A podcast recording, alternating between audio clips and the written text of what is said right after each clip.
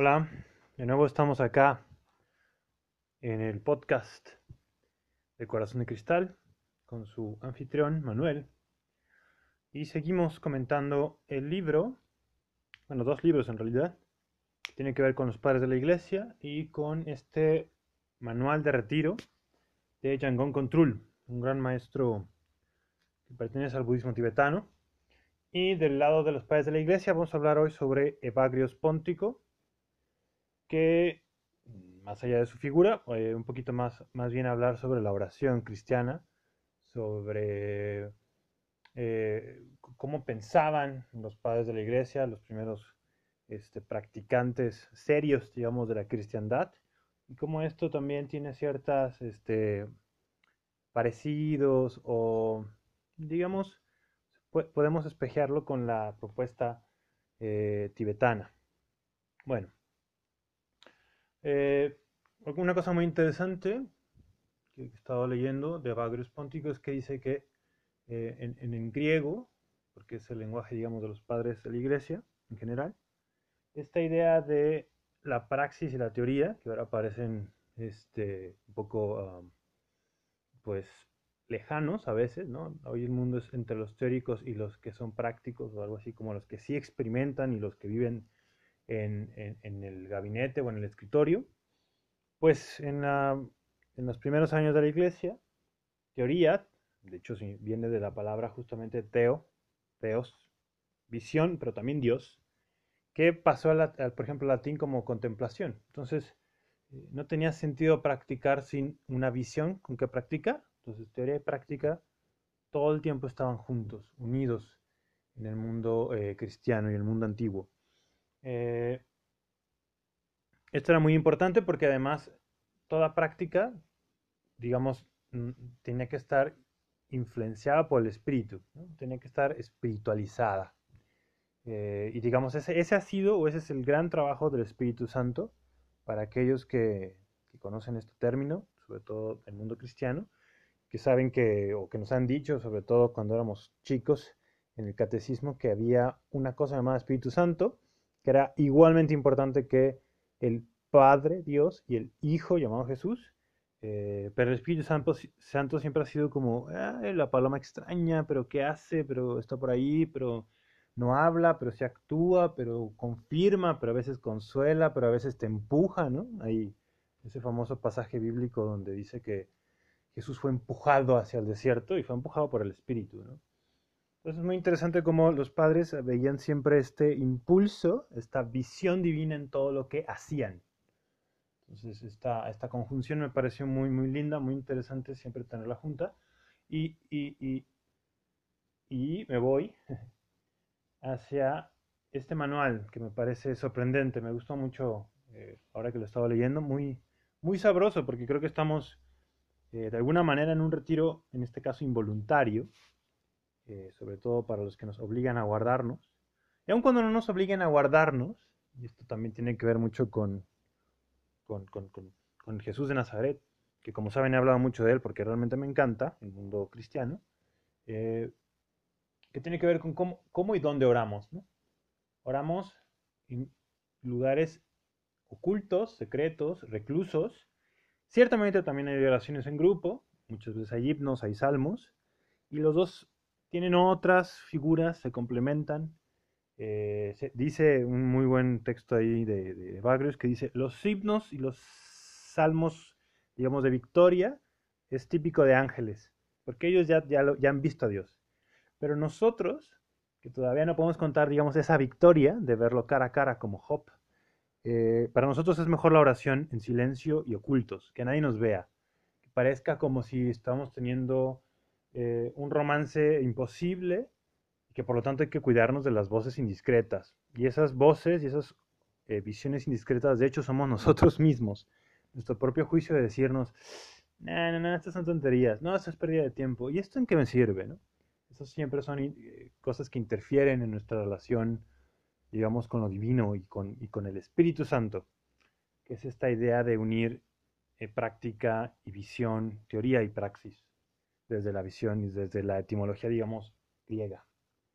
Bueno, me voy a alguien que no utilizaría jamás la palabra espíritu, porque de hecho la palabra espíritu, espiritualidad o alma no está en el mundo este, del budismo. Ahí es otro tipo de palabras las que se usan para hablar del ser humano, o para hablar, digamos, de ese correlato de la conciencia que cuenta lo que es la vida. Eh, la identidad siempre es peleado en el budismo, no es algo que hay que defender, no es como que es, algo que, digamos, es un bastión, de hecho, siempre a destruir y no a cuidar, ¿no? El, de la persona, el del yo.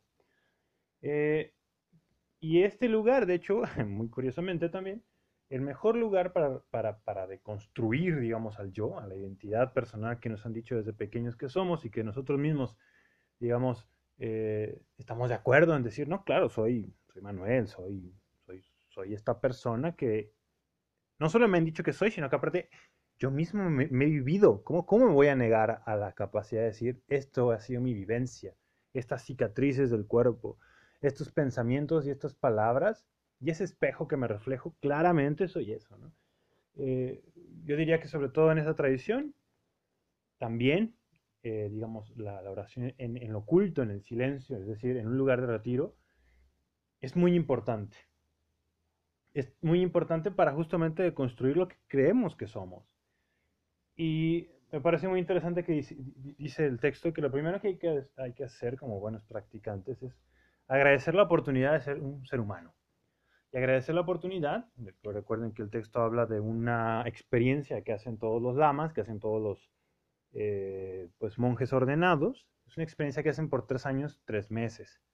Entonces, para llegar a ese momento, necesitas realmente recursos, necesitas gente, necesitas haberlo planeado. Llegas a un nivel de tu vida, casi todos los practicantes lo hacen en una edad más o menos madura. En el caso de Django Control lo hizo a los 47 años, su primera vez.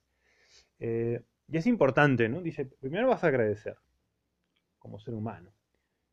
Antes, dice, de irte a un retiro, te vas a preparar, vas a estudiar lo que se consideran las disciplinas del Buda, que, tiene que ver sobre todo con una visión, con qué conducta, con qué contemplación.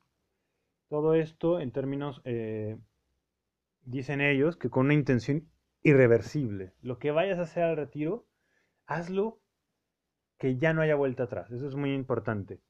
una cosa súper importante antes de entrar a un retiro, dice el manual, es determinar tu intención correctamente.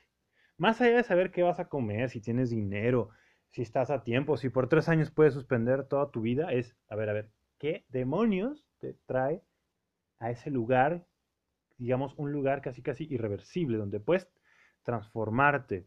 Dicen los textos que si vas ahí con una intención de fama, lo único que obtendrás será una completa humillación.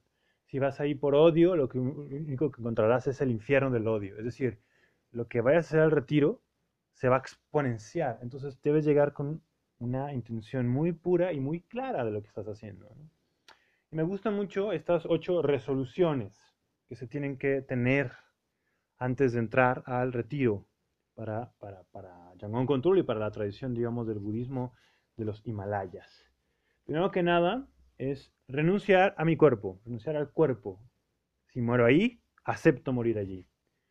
Dos, dedicar mi vida entera en esta empresa, en esta empresa de tres años, tres meses, que tiene que ver con un, justamente con este manual. Después, eh, rechazaré cualquier reconocimiento. Si salgo de allí y resulta que ya soy un maestro, debo rechazarlo. No voy a eso. No voy por los honores. Porque por supuesto que pases tres años, tres meses, es una especie de maestría, de doctorado. El cuarto dice, renuncio a todo apego y deseo que me ate y que me lleve a ese lugar. Cinco, me quedaré en la montaña como lo hace una cabra cimarrona.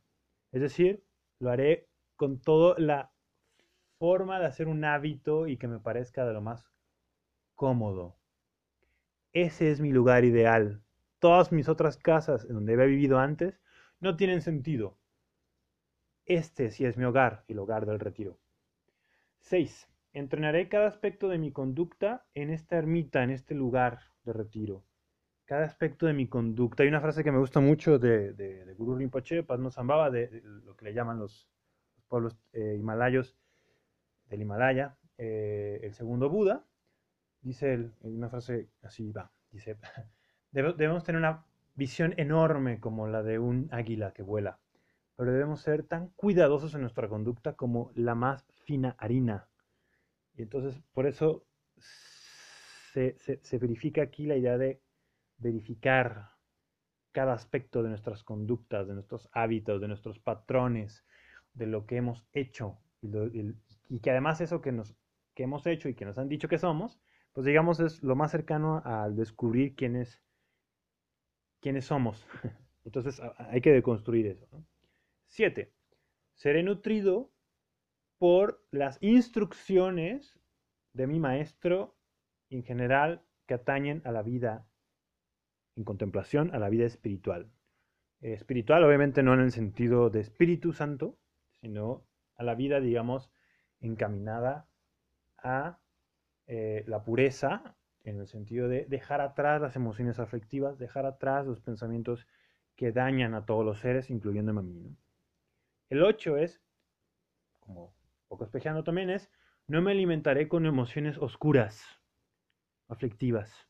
Siempre que estén allí, me abstendré de ellas, seré y ayunaré de estas emociones, así como, por lo tanto, mi dieta real será las instrucciones de mi maestro. Eh, hay cuatro procesos que un practicante va a, descubrir y, va a tener que trabajar en general en, este retiro, que ocurre en tres años, tres meses, que tiene que ver con procesos de pacificación. ¿Pacificar qué? Pues pacificar justamente las emociones aflictivas, pacificar los hábitos que me han hecho daño por años, Después viene una cosa que llaman el incremento, el crecimiento de qué? De eh, los pensamientos positivos, de eh, mi capacidad de ser más disciplinado, de levantarme temprano, de ver mejor a, ciertas deidades. Hay, ese proceso también. Luego está otro proceso que le llaman el proceso de influencia, donde las cosas empiezan a ser y a cambiar a partir, digamos, de nuestra voluntad se empiezan, digamos, a ser cada vez más, eh, eh, estamos cada vez más preparados a ejercer nuestra influencia sobre las cosas. Esa es otra manera en cómo puedes ver que has progresado en el camino. Y por último, algo que le llaman la acción directa. En algún punto del retiro va a llegar realmente demonios. Y entonces te va, te, toda esta preparación que vas a tener, en algún momento vas a tener que enfrentarlo como un verdadero guerrero. Y eso le llaman una acción directa. Vas a tener que pelear con valentía. Y esas son las cuatro formas que vas a descubrir en este proceso de tres años, tres meses. Vuelvo a repetir, lo más importante tiene que ver con determinar tu intención. Y después viene toda una increíble serie de, liturgia que hay que eh, recitar, ir, venir, suplicar, hacer ceremonias, purificar ciertas deidades, hablar de tu maestro espiritual, a ciertos protectores, a deidades sobre el tiempo, hay que hacer ofrendas, hay que hacer actos eh, caritativos. Realmente el mundo de los Himalayas es increíblemente vasto en la multiplicidad de cosas que quiere que haga el practicante. Tiene todo un horario de práctica que eh, hasta el momento de la lectura, digamos, eh, se le recomienda que tenga la provisión, o perdón, la previsión de tener ciertos textos y recordar que por tres años esa va a ser la única actividad con las resoluciones que hemos hablado y con eh, esta idea de que es un momento irreversible en tu vida. Es un momento donde teoría y práctica se van a unir completamente y por fin vas a encontrar un hogar, un hogar, digamos, parece amorío que diría en este caso de Bagrius Pontico, tienes con Dios que, por eso hay que cuidarlo, ¿no? Eh, es muy interesante cómo eh, Yangon Control, este gran monje, pero también en general eh, los monjes, los primeros monjes cristianos, en esto se parecen mucho, van a crear la institución justamente de lo eremita, es decir, de los seres que se van a ciertas cuevas a hacer retiros, a hacer vidas de contemplación. Y eso me parece muy sabroso porque además es como si, tuviéramos la, imagen desde el exterior, que el retiro es algo aburrido y que hay poco que hacer. Y parece todo lo contrario. El retiro, ese lugar, la eremita, la, cueva, está lleno, atascadísimo de actividades y unas actividades increíbles realmente. Eh, también la oración cristiana, los primeros padres tenían muy, muy de acuerdo en que había movimientos muy refinados que hacer en estos lugares, en estos retiros. Entonces, eh, un poco bueno ya para cerrar este segundo capítulo en torno a estos dos, estas dos visiones de espiritualidad en torno a los retiros espirituales, en torno, a la práctica y a la teoría. Lo importante que es encontrar el hogar. Lo importante que es encontrar este hogar que no tiene que ver con una casa, es decir, no tiene que ver con una construcción arquitectónica, sino que tiene que ver con un lugar de descanso y de práctica continua. Eso es fundamental para estas dos religiones, estas dos formas de contemplar la vida, ¿no? ¿Qué es eso de la vida? es ir a comprar, es ir a viajar. Bueno, cualquiera de las N opciones que podamos decir que es vida, aquí hay una más, es orar en lo oculto, orar y trabajar profundamente con nuestra interioridad 24 horas al día. Esto es vida. Y eso me parece muy interesante, muy bello. Bueno, muchísimas gracias. Nos veremos la próxima semana. Adiós.